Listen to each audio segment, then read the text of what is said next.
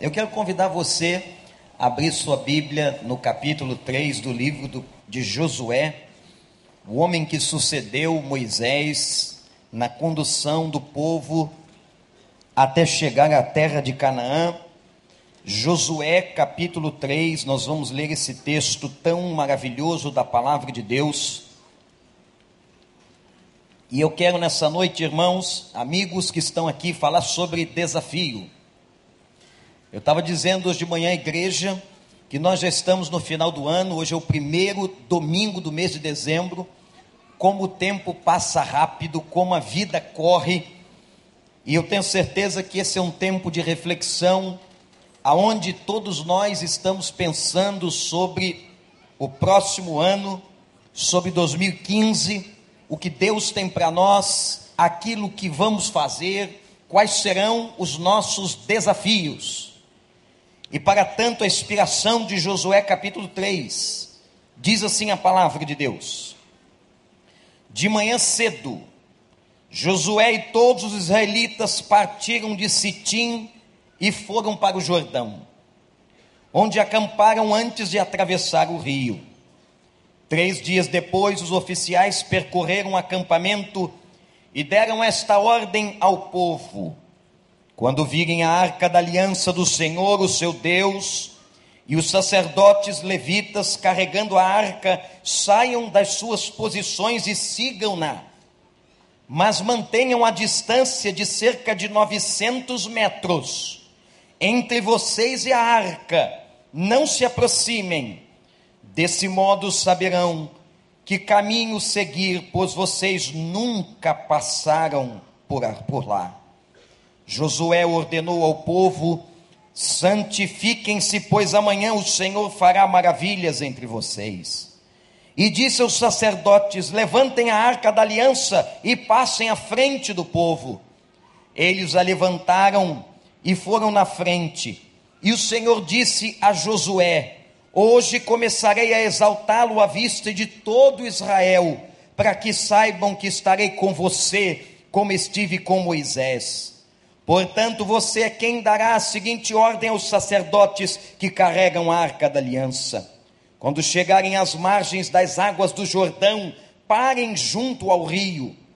Então Josué disse aos israelitas: Venham ouvir as palavras do Senhor, o seu Deus, e assim saberão que o Deus vivo está no meio de vocês, e que certamente expulsará de diante de vocês os cananeus, os hititas, os heveus, os ferezeus, os girgazeus, os amorreus e os jebuseus. Vejam, a arca da aliança do soberano de toda a terra atravessará o Jordão à frente de vocês. Agora escolham doze israelitas, um de cada tribo, e quando os sacerdotes que carregam a arca do Senhor, o soberano de toda a terra, puserem os pés no Jordão, a correnteza será represada e as águas formarão uma muralha. Quando, pois, o povo desmontou o acampamento para atravessar o Jordão, os sacerdotes que carregavam a arca da aliança foram adiante. O Jordão transborda em ambas as margens na época da colheita. Assim que os sacerdotes que carregavam a arca da aliança chegaram ao Jordão e aos seus pés tocaram as águas, a correnteza que descia parou de correr e formou uma muralha. A grande cidade, as proximidades ar de Aradu, escoaram totalmente. E assim o povo atravessou o rio de Jericó, da aliança dos terras, em, até que toda na louvado seja os que tem. Que texto lindo que nós acabamos de ler. Se quer sobre desafio, olhar para este capítulo e eu quero começar perguntando a você: quais para o próximo ano de 2015? Mas é importante a gente entender, amigos, desafio. Desafio é aquilo nós. O desafio não é uma escolha. O desafio é alguma coisa que temos que transpor para alcançar um determinado objetivo. A vida humana, gente, se constitui diariamente de dezenas de desafios. O desafio é aquilo que nos provoca. O desafio é aquilo que está antes do que vamos conquistar. Se você tem um projeto, preste atenção. Se você tem um alvo para 2015, para alcançar este projeto, o sucesso deste projeto, para alcançar o objetivo da sua vida, para alcançar a meta que você está traçando para você, é fundamental que você entenda que para alcançar esse objetivo, você tem que enfrentar os desafios que ele apresentará diante de você.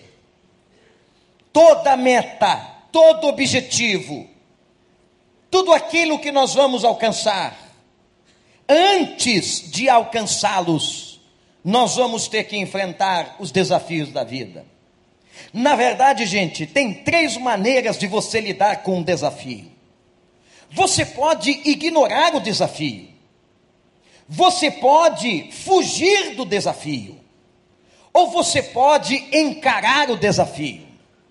Qual será das três opções aquela que você escolherá para a sua vida? Você pode, diante de um desafio, ignorar aquele desafio e o desafio derrotar você e você não conquistar aquilo que você quer conquistar. Ou você pode estar diante de um desafio na sua vida e você fugir do desafio. E fugindo do desafio, você também não logrará êxito e nem alcançará o seu propósito. Mas olhem para mim, amados irmãos. Guardem no coração, só há uma maneira na vida de nós sermos vitoriosos. Só há uma maneira de você alcançar os objetivos de 2015. Só há uma maneira de você ser vitorioso se você encarar a cada desafio que estiver diante da sua vida. E eu quero lhe desafiar a que você encare esse desafio com a presença de Deus e na presença do nosso Deus, porque você encarando o desafio na presença de Deus e com o nosso Deus, você já é mais do que vencedor. Vamos algumas lições práticas importantes que esse texto nos apresenta, gente. Primeira delas, todo desafio, anote no seu coração, são quatro lições espetaculares. O primeira, todo desafio tem um preço. Anote isso. Todo desafio apresenta um preço. Qual era o desafio que estava diante de Israel? O desafio, meus irmãos, se apresentava diante deles. Eles tinham uma jornada para enfrentar. Eles tinham um desafio para vencer, mas eles tinham um alvo. Eles tinham uma promessa. Eles tinham um objetivo, um objetivo que Deus havia prometido desde Abraão. Depois Deus reafirmou este objetivo a Moisés. Eu vou tirar vocês do Egito e vou lhes introduzir numa terra que eu vou dar a vocês, uma terra que mana leite e mel, uma terra abençoada. Eu vou lhes introduzir e lhes farei uma grande nação. Essa promessa foi dada a Abraão, essa promessa foi reforçada em Moisés. Quando Moisés morreu, Deus levantou uma outra liderança e foi Josué. E Josué então agora tinha o objetivo claro de entrar com o povo na terra da promessa, na terra prometida que era a terra de Canaã. Moisés caminhou por 40 anos pelo deserto, mas foi Josué que entrou na terra e possuiu a terra. Foi Josué que repartiu pelos clãs, pelas famílias, a herança e a porção de cada tribo, o terreno de cada família, o território de cada um naquele tempo, cumprindo-se as promessas do Senhor. Meus irmãos, este era o objetivo, a terra prometida, mas havia um obstáculo, havia um desafio que precisava ser transposto, que precisava ser vencido, que precisava ser derrotado diante de Israel. E aqui começa o meu questionamento, a sua vida e a minha própria vida para o ano de 2015. Porque nós estamos agora, meus irmãos, como disse o próprio coro, como disse os irmãos que aqui cantaram, diante de uma situação que tudo nos lembra o Natal e o final do ano. Somos levados a uma reflexão, somos levados a pensar: o que é que Deus vai querer da minha vida no ano que vem? Para onde eu quero chegar? Você já pensou nisso? O que é que você quer fazer? Onde você quer chegar? Aonde você quer chegar com a sua família? Aonde você quer chegar com o seu curso acadêmico? Aonde você quer chegar com a sua vida profissional? Aonde você quer chegar com a sua vida afetiva? Quem sabe 2015 será o ano do casamento de muita gente aqui. Não é verdade, gente? Não é verdade, Tuta? Que Deus abençoe e a todos quantos estão precisando casar em nome de Jesus. Oh, amém, Grácio. Deus também pode te abençoar, como abençoou Abraão. Onde é que você quer chegar? Onde é que você quer chegar na tua vida profissional? Sabe qual é o pior sujeito da terra? É aquele que não quer chegar em lugar nenhum. A pior pessoa na existência humana é aquela que não tem meta, que não tem objetivo. Ela vive sem propósito ela vive sem perspectiva, ela vive sem uma meta. Meus irmãos, sabe o que a Bíblia ensina? Que os filhos de Deus, que aqueles que creem em Deus, caminham a cada dia crescendo, desenvolvendo-se e alcançando vitórias sobre vitórias, porque nós estamos caminhando para a nossa terra prometida, nós estamos caminhando para a vitória, nós estamos caminhando para o céu, nós estamos caminhando para a volta do nosso Senhor Jesus Cristo. Você acredita nisso? E nós temos propósitos aqui na terra. Eu ouvi uma frase certa vez que me impactou muito, eu lembro sempre dessa frase. O céu é maravilhoso, mas é muito bom ter prazer na viagem. É muito bom a gente estar tá caminhando com a vida, sentindo prazer, sentindo alegria. E olha, nada mais gostoso é ver uma pessoa levantar e dizer assim: Eu dou graças a Deus porque esse ano eu alcancei uma vitória na minha vida. Quem foi que esse ano aqui alcançou algum tipo de vitória na sua vida que estava esperando algum tempo? Levante sua mão aí. Olha quanta gente alcançou vitória. Vamos ver aqui por categoria de vitória. Quem é que alcançou alguma vitória na família no ano 2014? Levante a mão aí. Olha quanta gente. Muito bem, pode abaixar. Quem é que alcançou alguma vitória na vida profissional? Olha, tô muita gente com dinheiro, graças a Deus. Muito bem. Quem é que alcançou uma vitória na sua saúde e você hoje está melhor física e psicologicamente? Levante a sua mão aí. Olha quanta gente foi abençoada. Eu estou vendo que tem gente que está repetindo. É isso mesmo. Fui abençoado na família, fui abençoado na minha saúde, fui abençoado na minha casa, fui abençoado em todo lado. Louvado seja o nome do Senhor. Quem foi que casou aqui esse ano? Levanta a mão aí. Quem é que casou esse ano? Olha quanta gente que tem ali. Olha lá, Deus abençoe, Deus abençoe. Olha lá, Tuta, lá atrás, ó. Deus abençoe. Engraço, pertinho de você aí, ó. Aí. Olha quanta gente. Há esperança em Israel. Repete essa frase comigo. Há esperança em Israel. De novo, igreja verdade. Você sabe como é que o povo se animava naquela época? Quando o povo olhava para trás e viu que Deus havia feito, o povo se animava. O povo dizia assim, Gabriel: Nós já vencemos uma vez, nós já fomos vitoriosos uma vez, o Senhor esteve conosco, o Senhor não nos deixou, o Senhor não nos desamparou. Nós vamos em frente, porque Deus continuará nos dando vitória.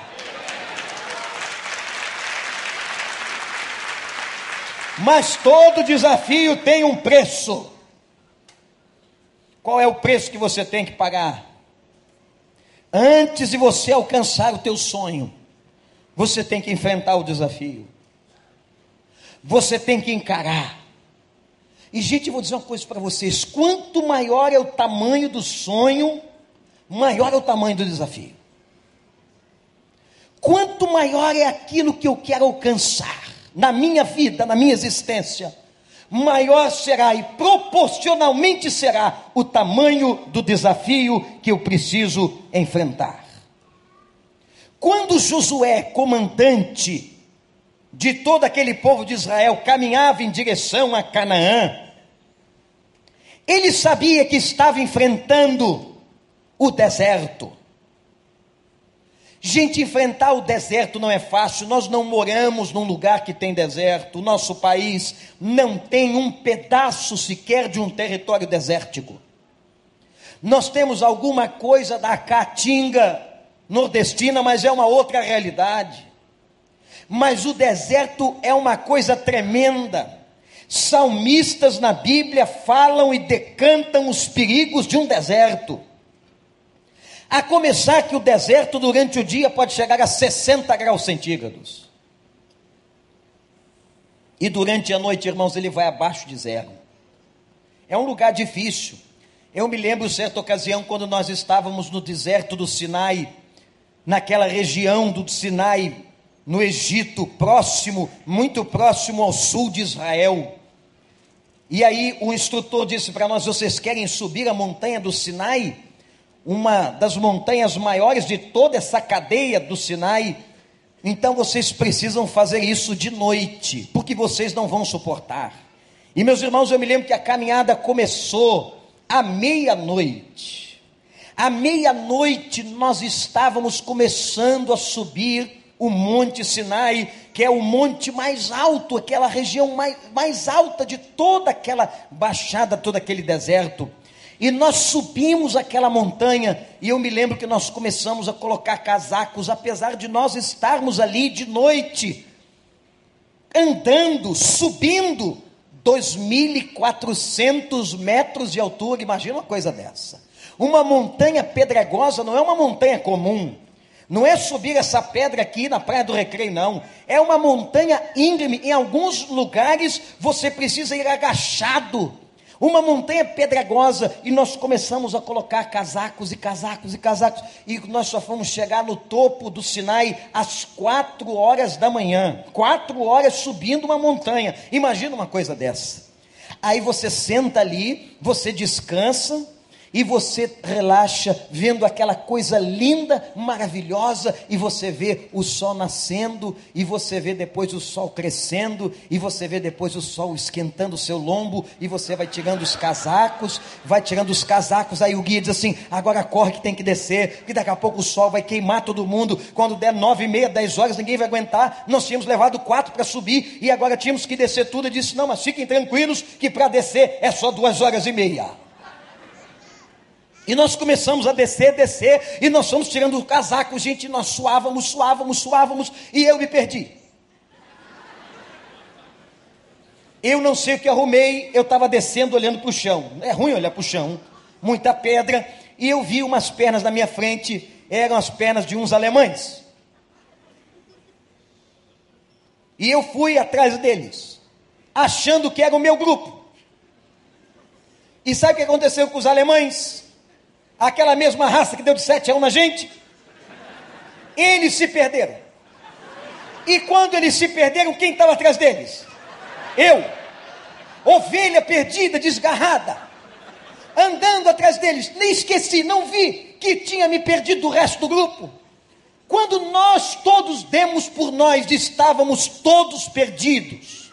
Eu e os sete alemães e agora eu, um pastor alemão, perdido junto com eles. Mais perdido do que cachorro no caminhão de mudança quando cai. Olhei para eles, sabe o que eu falo de alemão? Nada. Sabe o que eles falavam de português? Nada. Algumas poucas palavras em inglês.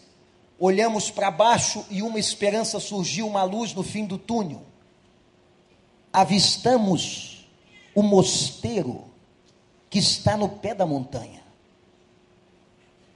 Tomamos uma decisão, sem falar nada com o outro, é só, hã? Hum? Imagina, que humilhação. Hã? Hum? Ok?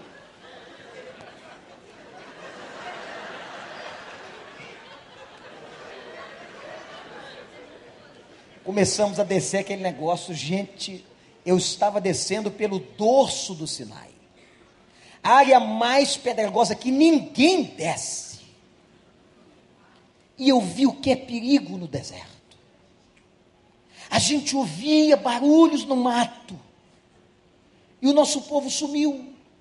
aquela, aquela vegetação rasteira de deserto do, da montanha, aquele negócio. E, gente, não tinha dúvida alguma, era serpente. Serpente, pedra, alemães, sol. Eu não tinha saída. Chegou um momento que eu disse assim: eu vou morrer aqui. Meu corpo vai ficar aqui no deserto. Não vou poder ser sepultado com os meus antepassados. Até que nós chegamos no mosteiro de Santa Catarina. Aliás, onde está o código sinaítico. Talvez alguma Bíblia que tem aqui dentro hoje pode, você pode abrir lá dentro. No início vai ver assim, tradução baseada no código sinaítico.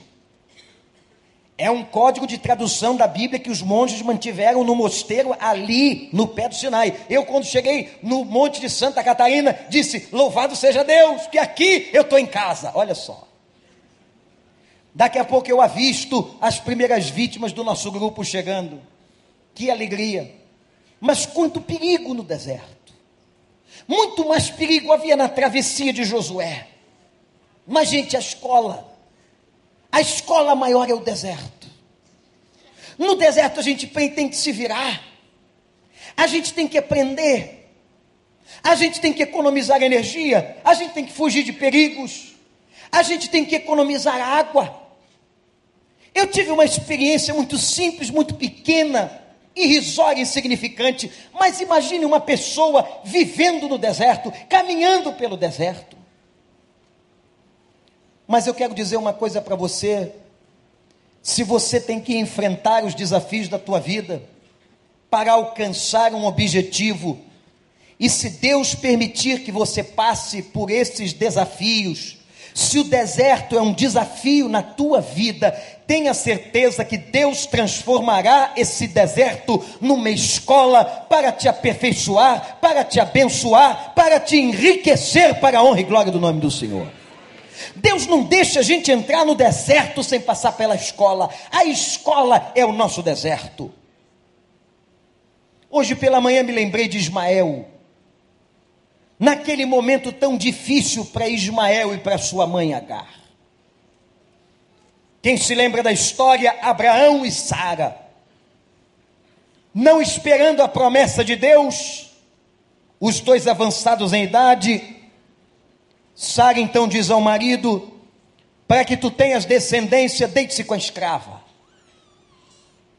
Ela se, ele se deita com a escrava, engravida a escrava e nasce um menino chamado Ismael. O menino cresceu, mas alguns anos depois, Deus não falha na sua promessa jamais. Deus é um Deus que promete e cumpre. Sara, apesar de 90 anos, engravida. É só coisa de Deus. E eles então veem o menino Isaac nascer.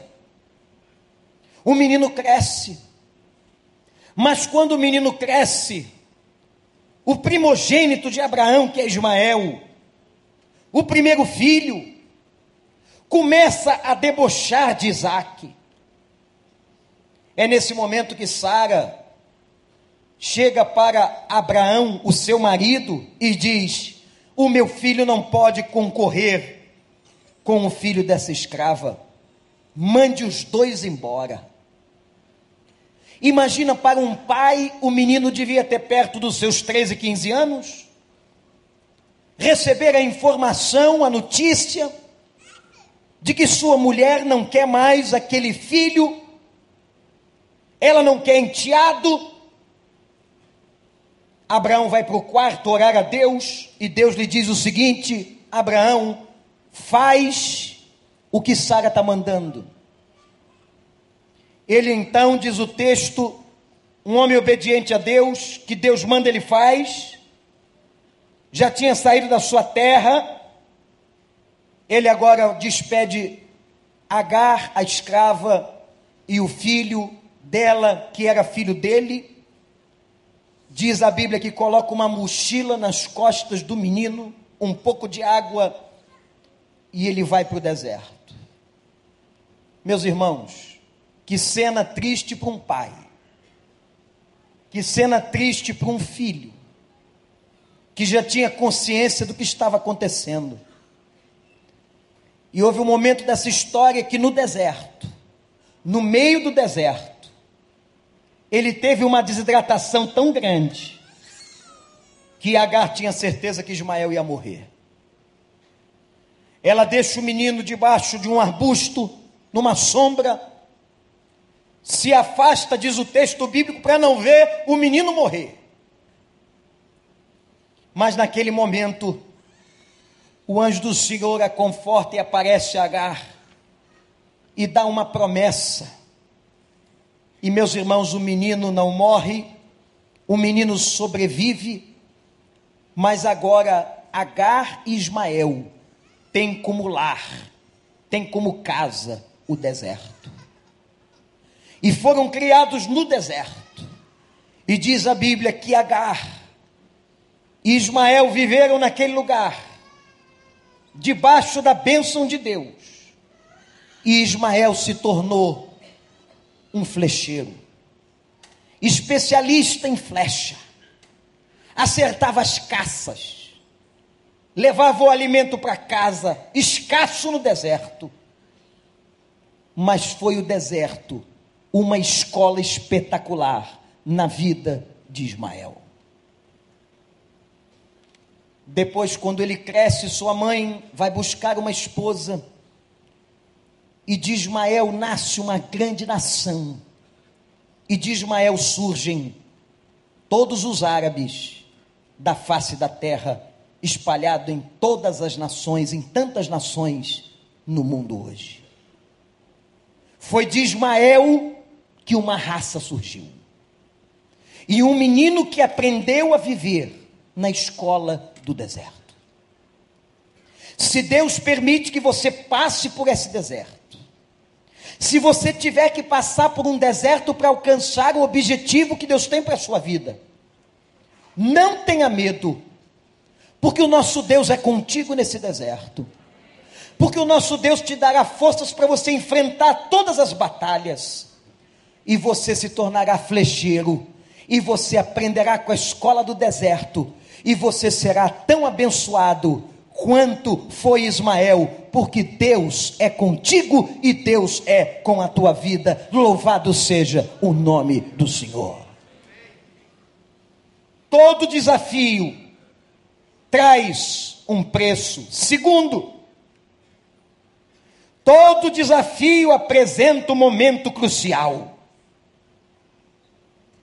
Qual foi o momento crucial de Josué? Qual foi o momento crucial daquele povo para chegar a Canaã? Você dirá, pastor, não foi o deserto? Não. O momento crucial agora, como a última etapa a ser transposta, era que eles atravessassem o Rio Jordão e entrassem pelo sul de Israel pela terra de Jericó. Depois de 40 anos, está diante deles o momento crucial, está diante deles a travessia do Jordão. Meus irmãos, parece uma repetição, observem. Há 40 anos atrás, Israel tinha visto Deus abrir o mar vermelho Israel passara com pé seco, diz o texto, pelo meio do mar vermelho. Israel viu o Senhor fechar as águas sobre os egípcios. Mas anote o que eu vou te dizer aqui. Guarde no teu coração. Nem sempre, nem sempre, meus irmãos e irmãs, ter visto um milagre ajuda.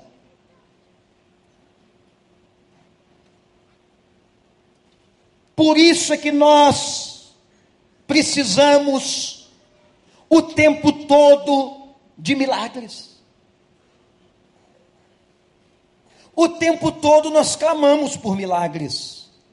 E por que que milagre não sustenta a fé? Por que que você vê uma pessoa que um dia teve um milagre de Deus na sua vida e hoje está afastada de Deus? Como pode? Como pode uma pessoa que foi tão abençoada estar tão distante de Deus? Eu conheci pessoas, irmãos, que foram curadas de câncer, que tiveram livramentos de Deus, livramentos de morte, mas estão hoje longe de Deus e da casa de Deus. Porque o milagre não sustenta a fé de ninguém. Se milagre sustentasse fé, Israel seria o povo com a maior fé da terra até os dias de hoje, porque não houve povo que viu tanto milagre do que o povo de Israel. E hoje muitos deles são ateus.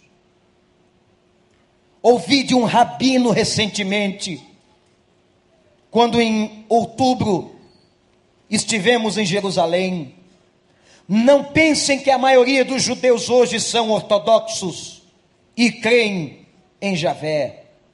Não. A maioria dos judeus que estão aqui em Israel não acreditam em Deus. Uma geração de incrédulos, como por toda parte da terra. Ah, meus irmãos, o milagre ou os milagres não sustentam a fé. Israel estava de, de novo diante de um grande desafio, do momento crucial. E sabe por quê? Olhe para mim que eu vou explicar para você um pouco da geografia e do contexto que eles estavam. O Rio Jordão corta todo o território de Israel. Ele nasce lá no norte perto do Monte Hermon. Esse monte, inclusive, tem neve e geleiras em muitas épocas do ano. Lá em cima, em Cesareia de Filipe, onde Jesus esteve, e foi lá que ele disse: Pedro, tu és pedra, e sobre esta pedra edificarei a igreja. Foi lá em cima, e é lá em cima que o Jordão nasce. O Jordão vai descendo por, pelo meio de Israel. Ele alimenta o lago de Genezaré, que é o lago do mar da Galileia, chamado mar, mas não é mar. Alimenta o lago de Genezaré, o lago da Galileia, e corre para o sul, e vai desaguar lá no Mar Morto, lá embaixo. Só que acontecia que em duas épocas do ano, maio e junho, as águas do Jordão tomam um volume extraordinário, e era isso que estava acontecendo nesse momento. O que está acontecendo aqui, segundo o texto e segundo os estudiosos da Bíblia, é que Israel está querendo passar no meio do rio exatamente no período de maior cheia. A correnteza descia do norte para o sul. A época provocava que aquelas águas inundassem muitas regiões. E aqui está o povo, estima-se que mais de um milhão de pessoas precisavam atravessar, não havia outro caminho para passar no meio do Jordão e chegar ao lugar da promessa. Talvez você esteja no teu momento crucial. Talvez você esteja exatamente agora no momento mais crucial, diante do desafio principal, diante do teu Jordão, para alcançar o teu objetivo. E como eu disse há pouco, gente, nem sempre nem sempre os milagres que um dia tivemos na nossa vida ajudarão a nossa travessia. Qual é o teu momento crucial? De que ele se constitui agora? Qual é o Jordão que você precisa enfrentar? Quem sabe amanhã você tem que acabar com uma sociedade. Uma sociedade que não tem te abençoado, Quem sabe amanhã você tem que terminar um relacionamento que não vai te fazer ou não vai te trazer um casamento feliz. Quem sabe você está tendo que tomar uma decisão de sair de um emprego. Há momentos cruciais na nossa vida. Há momentos que as coisas apertam de uma tal maneira que nós nos colocamos diante de um grande desafio. E a pergunta que eu te faço agora: qual é o momento crucial pelo qual você está passando? Todo o desafio, todo obstáculo que está diante de nós, tem um momento crucial para ser vencido. Eu já contei a vocês, e eu estou muito feliz nessa noite, eu já contei a vocês como é que nós chegamos até aqui. Nós estamos neste endereço há seis anos. Nos outros 20 anos, nós passamos na Genário de Carvalho 2400, do outro lado da pista. Mas só que Deus tinha para nós um objetivo, um objetivo de crescimento, de expansão. Deus já tinha preparado esse lugar muito antes da gente saber. Mas Deus tinha colocado isso no nosso coração como igreja, como povo, colocado no meu coração como pastor. Mas antes de chegar aqui, irmãos, e tomar posse dessa terra, e ter um lugar maior e ter mais gente, Deus abençoar tanto como tem abençoado, nós tivemos que atravessar muitos Jordões. E uma das coisas que Deus nos mandou fazer era impressionante. Ele disse assim: vai fazendo as coisas devagar. Nós tínhamos uma capela que cabia 140 pessoas. E ela ficava bem vazia. Vejam como Deus fez. E Deus foi mandando a gente fazer o seguinte: olha, vai comprando aqui. E apareceu um primeiro terreno de um japonês que morava, ou melhor, que, que era dono de um terreno do lado. Eu me lembro que ele colocou o terreno à venda. E nós, com muito sacrifício diante daquele desafio, encaramos. Vocês sabem que nós vivemos de dízimos e ofertas, nós não podemos, nenhum banco dá empréstimo à igreja. Se você chegar amanhã em qualquer banco da cidade e disser que quer pedir um dinheiro emprestado para uma igreja batista, para uma Assembleia de Deus, ninguém dá dinheiro para a igreja. Porque a igreja não tem produto de garantia. Ela não tem o que garantir o empréstimo. E meus irmãos, nós levantamos o desafio. E Deus foi maravilhoso e compramos o primeiro terreno. Depois nós compramos o segundo terreno, que era do dono da antiga Temper, roupas. E aí nós fomos comprando. E tinha uma casa atrás da nossa propriedade. Agora nós já tínhamos três e nós precisávamos dela. Mas a proprietária daquela casa disse: Não, eu não posso vender. Essa casa é muito especial para mim, para o meu marido. Mas eu sentia no meu coração que Deus um dia nos daria aquela casa. Mas aquela família não estava convencida, só o Espírito de Deus para fazer isso. E algum tempo depois, aquela senhora que morava naquela casa nos procurou e disse: Pastor, vocês ainda estão interessados? Eu disse: Claro que sim, mas nós tínhamos acabado de fazer um outro negócio, mas Deus teve misericórdia de nós e nos deu mais essa vitória. E muito melhor do que aquilo, eu disse assim para ela: Olha, dona Fátima, um dia eu quero ver a senhora lá na nossa igreja, eu queria ver a senhora assistindo um culto com a gente. Meus irmãos, isso já deve ter uns oito anos, e nessa noite eu estou tendo o privilégio, nós, de vermos a Fátima aqui. Ela está sentada ali. Louvado seja o nome do Senhor.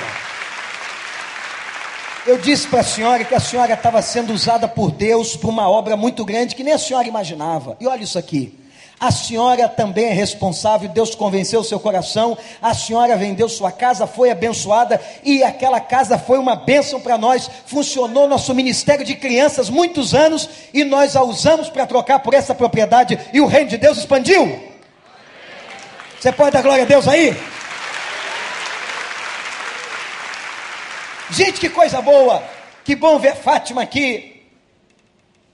Que bom saber que nós temos desafios mas o Senhor nos dá vitória, e se você quer ter vitória no que vem, se você tem objetivos a serem alcançados, encare os seus desafios, o momento mais crucial, e o Senhor vai te abençoar. Terceiro, anote aí: todo desafio requer uma estratégia. Eu pergunto, gente, qual é a estratégia para atravessar Rio Forte? Me diz aí.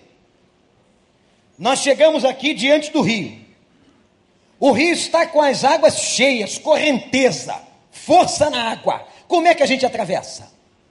Eu não tenho dúvidas de que um cara no meio daquela gente disse assim: vamos fazer um monte de barcos. A ideia é correta. Como é que se atravessa? Com criança, com idosos, com muita gente que não sabia nadar. Os caras foram criados no deserto, aprender a nadar como? Estavam ali, pensaram nisso. Como é que iam nadar? Não dava para nadar. Meus irmãos, é nessa hora que a gente pensa que a estratégia é a lógica. Que a estratégia para se vencer um desafio é humana. E Deus diz assim: não. Não. A estratégia para a vitória de vocês está no versículo 5. Santificai-vos, porque amanhã o Senhor fará maravilhas no meio de vós. Você pode repetir isso comigo? Que texto, que versículo? Santificai-vos, porque amanhã o Senhor fará maravilhas no meio de nós. De novo, igreja, santificai-vos, porque amanhã o Senhor. Você acredita? Você confia? A estratégia de Deus não era fazer os barcos. A estratégia de Deus era santidade. Anota isso aí. Você quer ser vitorioso em 2015? santidade. Você quer lograr êxito na tua casa? Santidade. Você quer ser uma bênção na sua vida profissional? Santidade. Não tem outra. Não adianta você ficar pensando em construir barquinhos. Sabe qual é o nosso problema, gente? É que a gente acha que tem que construir barquinhos. E o cara vai e constrói um barquinho com a sua inteligência, com a sua força, e Deus diz: Não, não é isso que eu quero. O que eu quero de você é santidade. O que é santidade? Santidade entrega a Ele, é se tornar somente dele, é ter o coração absolutamente dominado por Ele. Isso é santidade. Anote: santidade não é perfeição. Santidade é um caminho. Santidade é um propósito do coração humano de se parecer com Jesus. Santidade é deixar o Espírito Santo domar a vida. Santidade é ser cheio do Espírito.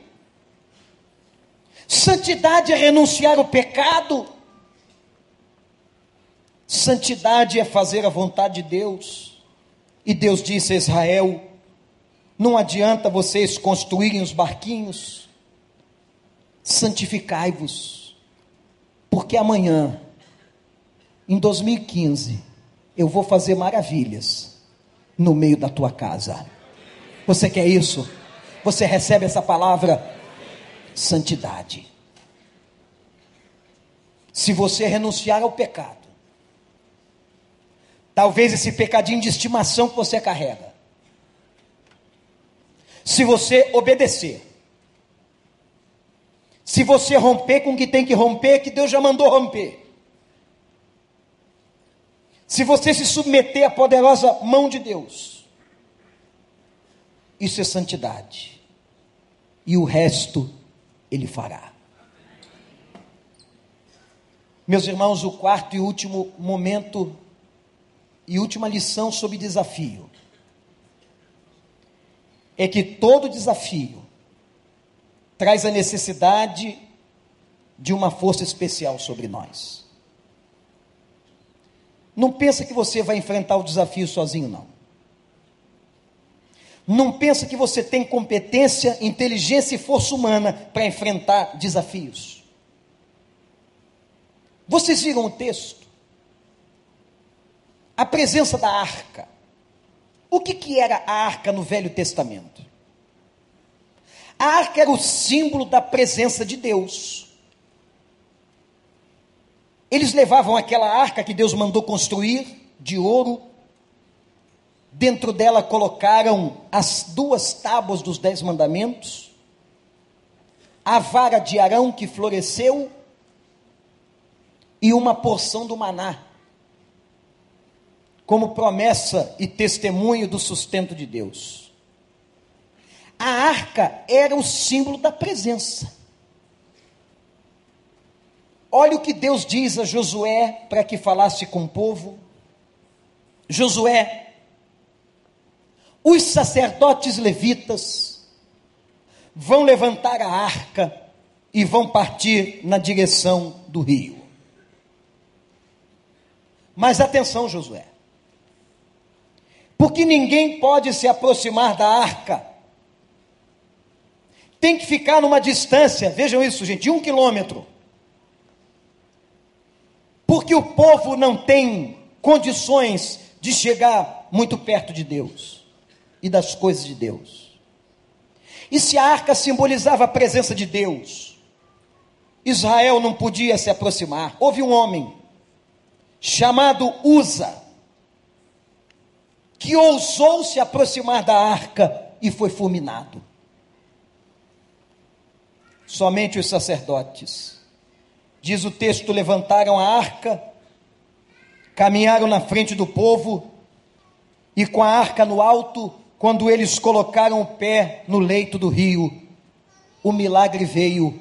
As águas do Jordão se abriram, fizeram-se duas paredes laterais, e a palavra do Senhor declara que eles passaram com o pé a seco, o terreno não estava nem molhado, porque quando Deus faz a obra, Deus faz a obra completa. Louvado seja o nome do Senhor. Levanta a arca. É dessa forma que você vai vencer o teu desafio. E sabe quem é a nossa arca?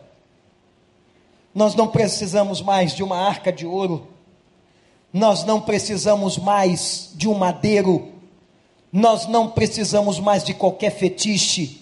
O que vai abrir o rio e o que está conosco é a presença de Jesus Cristo que morreu e ressuscitou.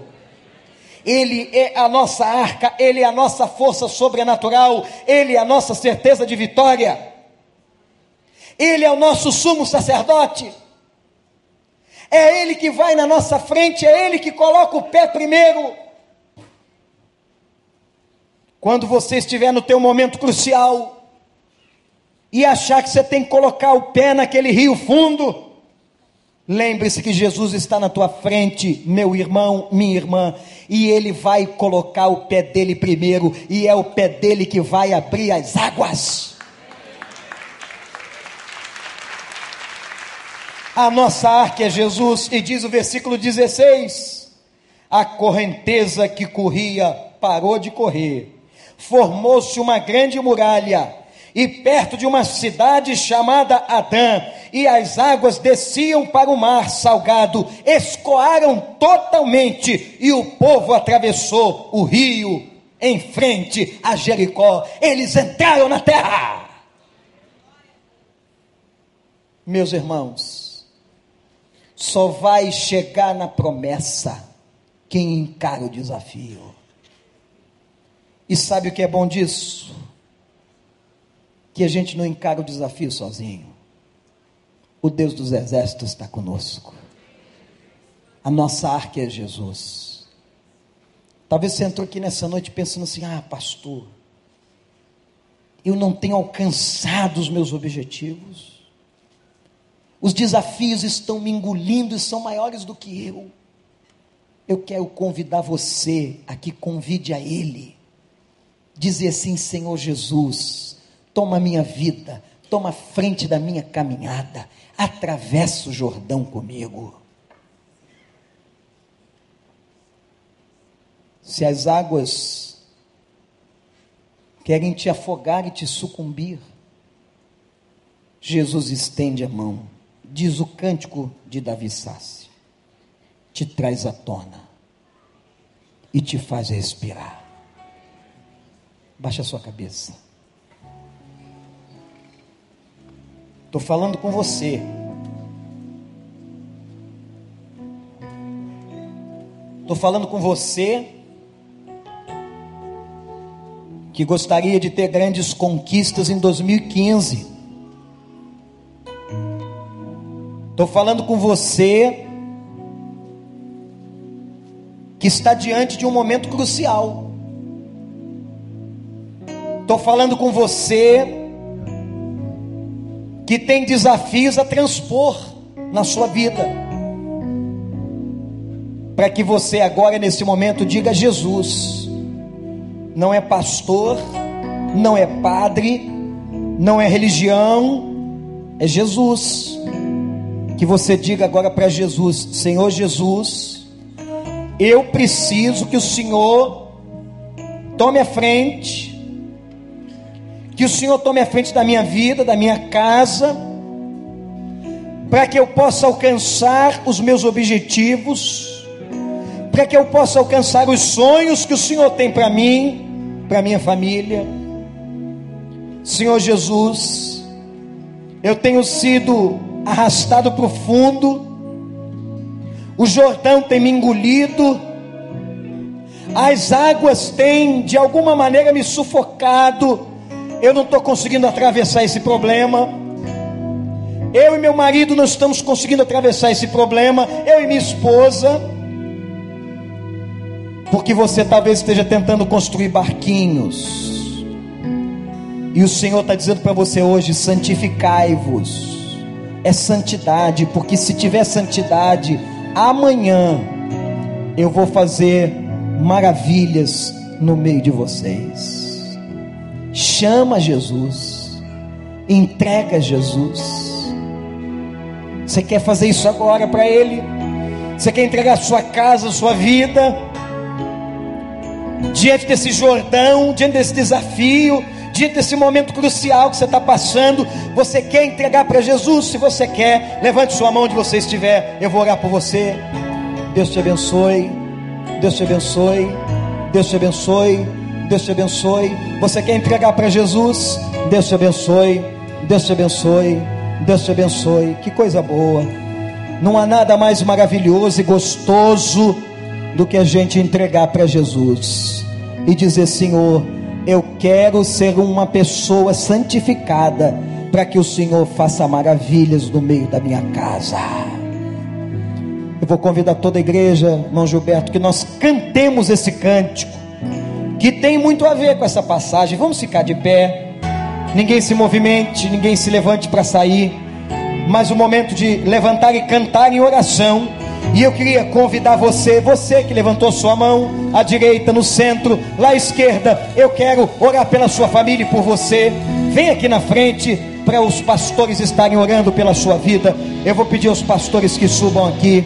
Pode sair do seu lugar agora, pode vir. Você que levantou sua mão, você que está dizendo assim: Eu quero entregar a Jesus eu quero que Jesus vá na frente. Chegue bem para cá. Podem chegar, meus irmãos. Podem chegar. Deus abençoe a senhora. Deus abençoe você, meu jovem. Deus abençoe. Pode vir, pode vir. Os pastores subam aqui. Pode vir. Inclusive os pastores que estiverem na congregação podem subir aqui. Vem, vem, isso. Pode vir. Pode vir. É Jesus. Você vai entregar para Jesus. Ele vai te fazer andar sobre as águas do Jordão. Isso. A travessia é pesada, as águas são fortes, o rio tem correnteza.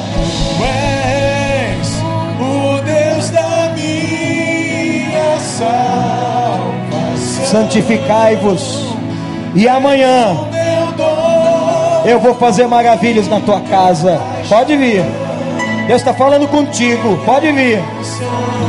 Não tenha qualquer constrangimento, porque essa é a casa de Deus. Se está tocando o coração, se está mexendo, vem, vem. Vamos cantar, igreja. Tu és.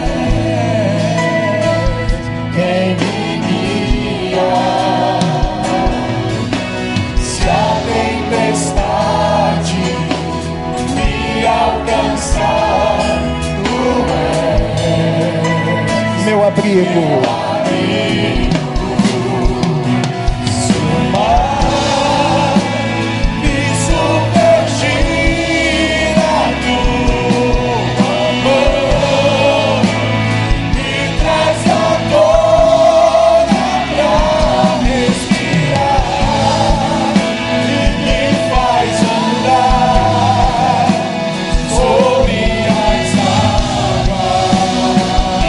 Diz assim: Tu és o Deus da minha salvação.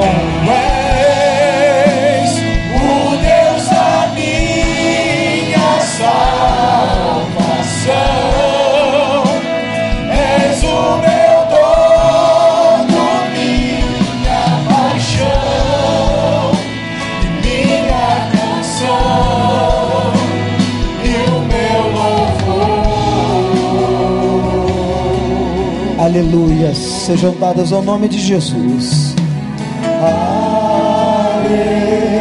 Não constrói mais barquinho, não. Não constrói barquinho, não. Deixa ele na frente. Deixa ele abrir o Jordão. Deixa ele abrir o rio. Aleluia. Deixa ele. Aleluia. Mar, ó Deus, aleluia.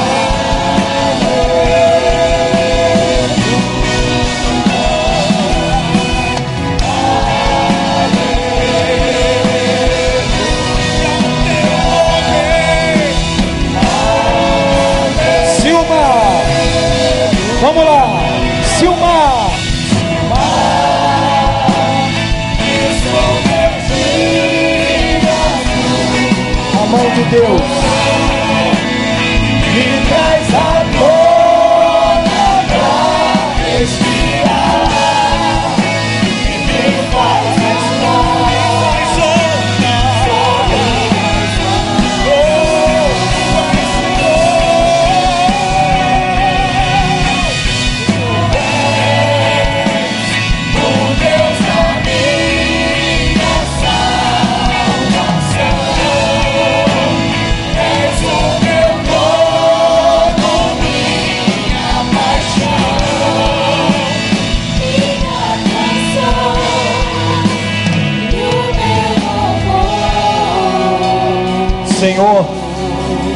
em nome de Jesus, louvado seja o teu nome por essa noite, por esse culto maravilhoso que estamos tendo na tua presença, porque o Senhor está aqui, o Senhor passeia no nosso meio, a tua palavra foi pregada, e o Senhor habita no meio dos louvores, e nessa noite, o Senhor trouxe o recado para o teu povo: santificai-vos, santificai-vos, porque amanhã o Senhor vai fazer maravilhas no nosso meio. O Senhor vai fazer maravilhas em 2015. O Senhor vai fazer maravilhas na casa dessas pessoas.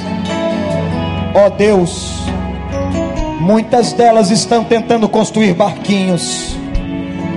Muitas delas estão querendo passar o Jordão com as forças próprias.